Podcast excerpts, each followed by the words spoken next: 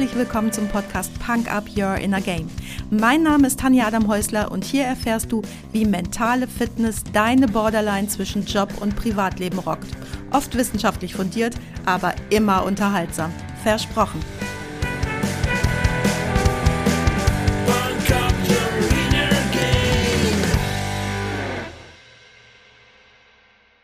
Die schönsten Tage waren schon immer die besten. Hey, hallo und herzlich willkommen. Schön, dass du wieder mit dabei bist, mir deine Zeit schenkst und mich mit in dein Ohr nimmst. Gestern Abend war es mal wieder soweit. Einmal im Jahr gibt's bei uns im Sommer eine große Motto-Party. Dieses Jahr haben wir zu Die Friedrichsallee sucht den Superstar eingeladen. Wir hatten wunderbare Sänger, egal ob sie singen könnten oder nicht. Wir hatten eine tolle Jury und eine bezaubernde Moderatorin, die uns durch den Abend geführt hat. Natürlich gab es jede Menge zu essen und zu trinken und als Highlight noch eine Cocktailbar. Mit Freunden feiern, so ganz ohne Grund, einfach zusammensitzen und gemeinsam Spaß haben, essen, singen, tanzen, lachen und ganz ehrlich, jedes Mal denke ich kurz bevor die Gäste kommen, boah, so viel Arbeit, das mache ich nie wieder alles selbst. Und dann klingelt es und der Wahnsinn beginnt und dann habe ich so viel Spaß. Wir feiern bis in die Nacht und alle hatten einen super tollen Abend, so dass ich nachher sogar gerne aufräume und denke, na klar, nächstes Jahr startet die nächste Party. Was für eine schöne Tradition. Aber heute geht es nicht um Tradition, sondern um das Feiern. Über das Feiern im Jobkontext habe ich, glaube ich, schon mal was erzählt, aber heute geht es um die ausgelassene Party, wo alle einfach nur Spaß haben und warum zu feiern so wichtig ist. Denn ich habe im WWW gefunden, dass solche Partys wichtig sind, um den Alltag hinter sich zu lassen. Und da gibt es von mir jetzt einen riesen Dementi. Wenn ich Partys, Feiern, rauschende Feste brauche, um meinen Alltag hinter mir zu lassen, bin ich doch im falschen Leben, oder? Das Feiern muss ein Bestandteil meines Alltags sein, oder nicht? Also zumindest, wenn ich feiern mag und nicht nerdy Tag und Nacht in meinem dunklen Raum sitzen will. Feiern bringt Menschen zusammen und schafft unvergessliche Erinnerungen. Klar gehört dazu auch, vor der Party gestresst zu sein, wenn es um die Vorbereitung geht. Aber der Spaß und die Freude während der Feier überwiegen offensichtlich. Könntest du die Filme von gestern Abend sehen. Bei weitem den Vorbereitungsstress. Was haben wir gelacht, als unsere bezaubernde Moderatorin nach der Runde mit den vorbereiteten Songs random Duette gebildet hat, die dann nicht vorbereitete Songs singen mussten. Da wurde mit vollem Stimm- und Körpereinsatz alles gegeben, vom Wagen vor mir über Ich will keine Schokolade bis hin zu den Schlümpfen und noch viel mehr. Während des Schlumpflieds habe ich mich so weggegrölt, dass ich meine Wangenmuskulatur zum Entkrampfen massieren musste. Und die Jury war auch der echte Hammer, dagegen war die von DSDS nen Scheiß. Aber warum erzähle ich dir das? Es gibt eine starke menschliche Neigung, die tief in unserer evolutionären Geschichte verwurzelt ist, und zwar sich mit anderen Menschen verbinden zu wollen oder man kann sagen, zu einer Gruppe gehören zu wollen.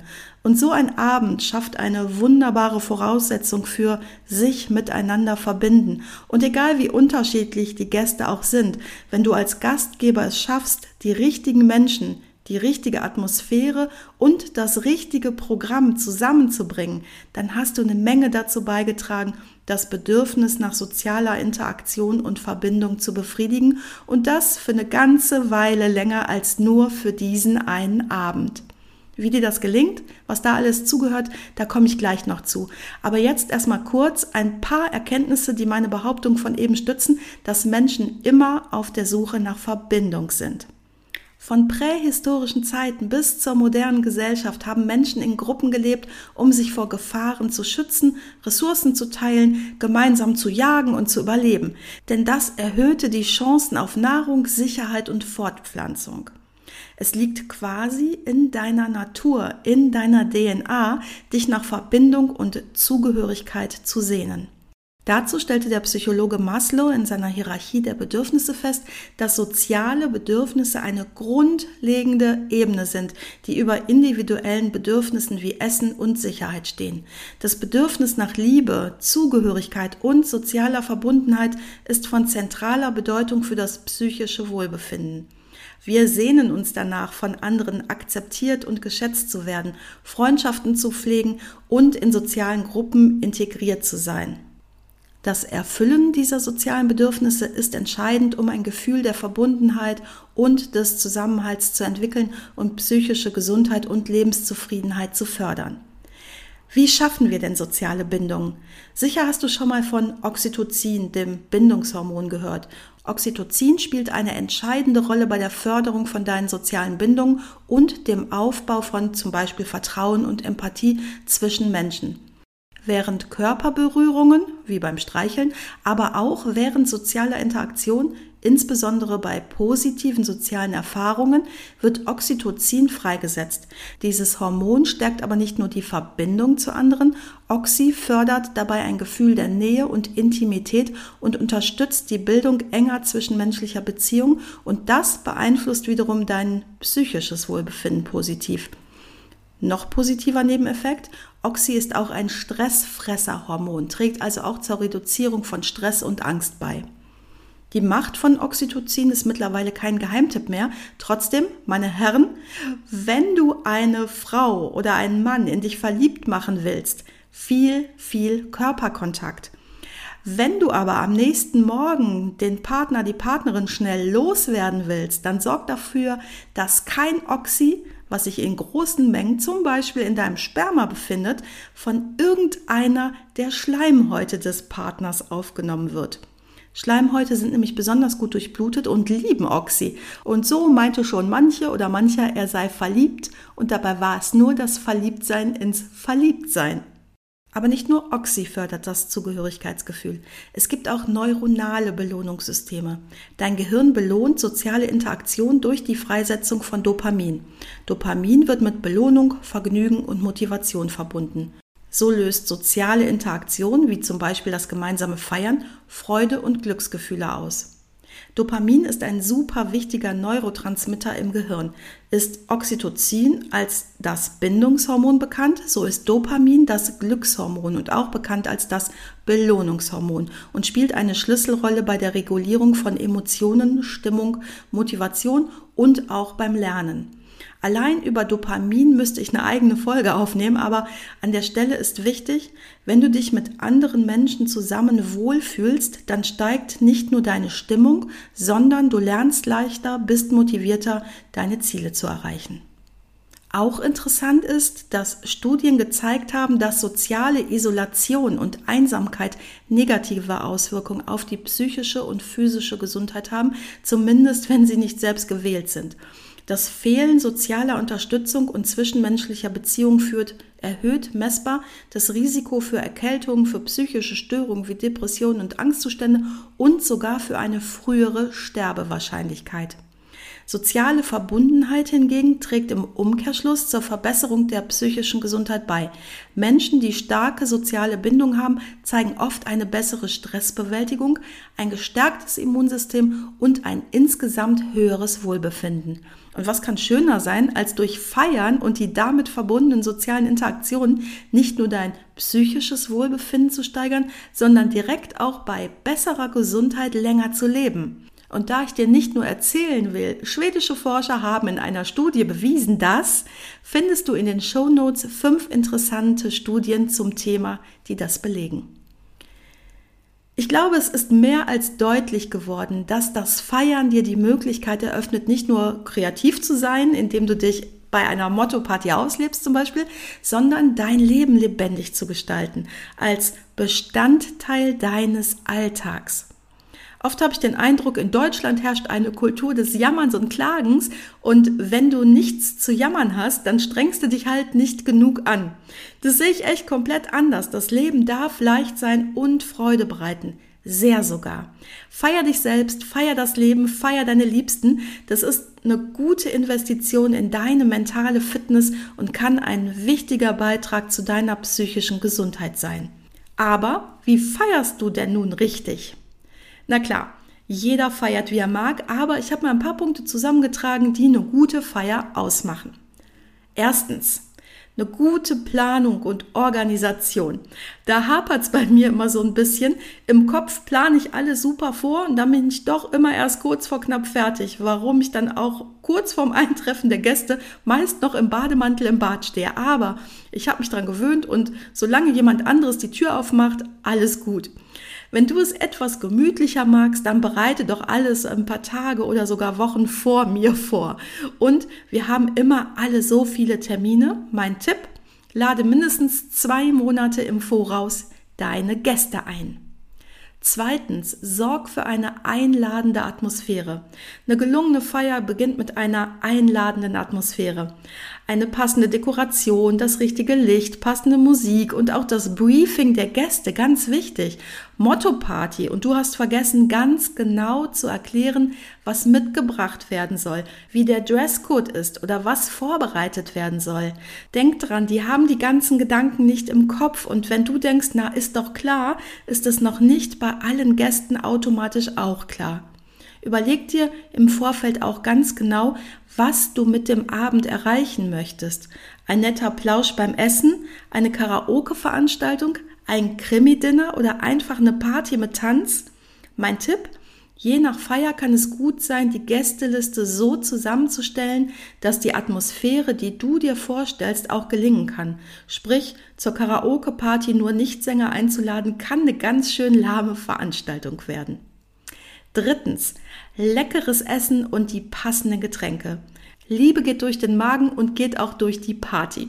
Natürlich kommt man nicht wegen des Essens zur Party, aber alle freuen sich doch, wenn es was Leckeres gibt, oder?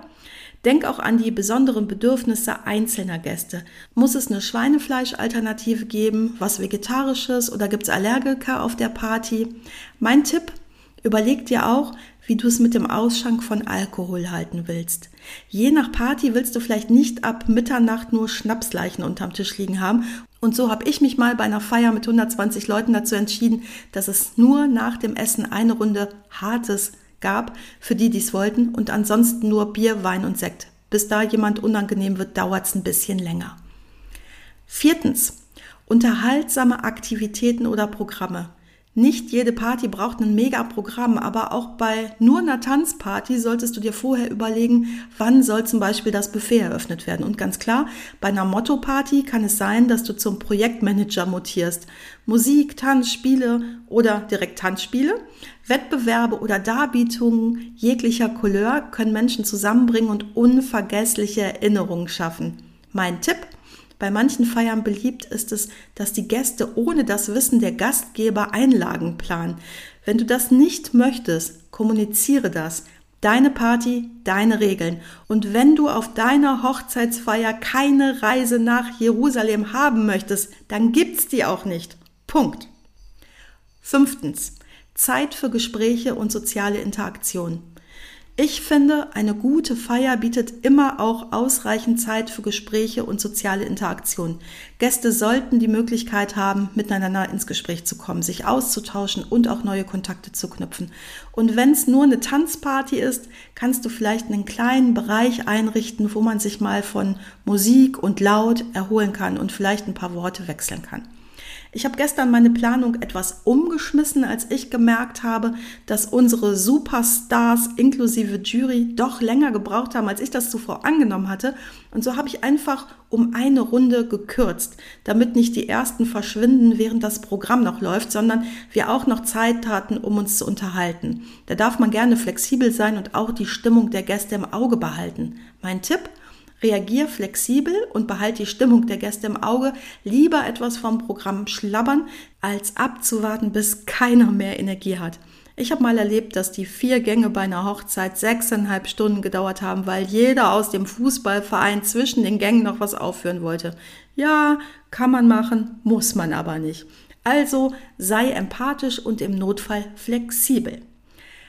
Und sechstens, mein letzter Tipp, ein Höhepunkt, ein besonderer Moment oder eine Überraschung. Wie cool ist das, wenn es auf deiner Feier sowas gibt, womit niemand gerechnet hat? Das kann eine Eisskulptur sein oder eine Nummer kleiner, eine Eistorte. Das kann auch ein Tanzspiel mit Siegerehrung sein oder wie auch gestern Abend die Cocktailbar und eine Preisverleihung mit kleinen Aufmerksamkeiten für die Akteure. Mein Tipp, Menschen freuen sich auch über Kleinigkeiten, bei denen sie spüren, dass sich jemand Gedanken gemacht haben. Dann tut's auch der symbolische Geldkoffer mit leckeren Schokoladengeldscheinen. Du siehst, es gibt eine ganze Menge Punkte, die man beachten kann und natürlich kannst du dich auch zum spontanen Grillabend mit ein paar Freunden treffen. Aber ich habe die Erfahrung gemacht, so schön der Grillabend sein kann, dass so ein geplanter Abend mit ganz viel Herzblut von Gastgebern und Gästen wirklich nochmal eine ganz andere Ebene der Verbindung und der Freude schafft. Und spätestens, wenn du am nächsten Tag die WhatsApp-Status deiner Gäste siehst, weißt du, dass sich die Party nicht nur für dich gelohnt hat und du nächstes Jahr den ganzen Zauber wiederholen wirst. Und jetzt gibt es natürlich wie immer noch einen Musiktipp von mir auf die Punker-Playlist bei Spotify. Und na, ich hab's dir eingangs schon angesungen, die schönsten Tage von SDP featuring Clouseau. Ich wünsche dir viele tolle Feste. Feier dich, feier das Leben, feier deine Liebsten. Und solltest du mal in der Nähe von Denia sein, dann meld dich gerne bei mir. Dann feier ich das nämlich und lade dich sehr gerne ein zum Kaffee, Tee oder was auch immer. Du weißt ja, wo du mich findest. Das war's auch schon für heute. Danke, dass du mich mitgenommen hast in deinen Kopf, dein Herz und dein Ohr. Du hast Lust bekommen auf ein Coaching mit mir hier an der wunderschönen Costa Blanca? Dann besuch mich doch auf meiner Website punkup.de. Die Website verlinke ich dir natürlich in den Show Notes, genau wie alle weiterführenden Infos zum Podcast. So, ich wünsche dir viel Sonne und denk immer daran, Punk Up Your Inner Game. Deine Tanja.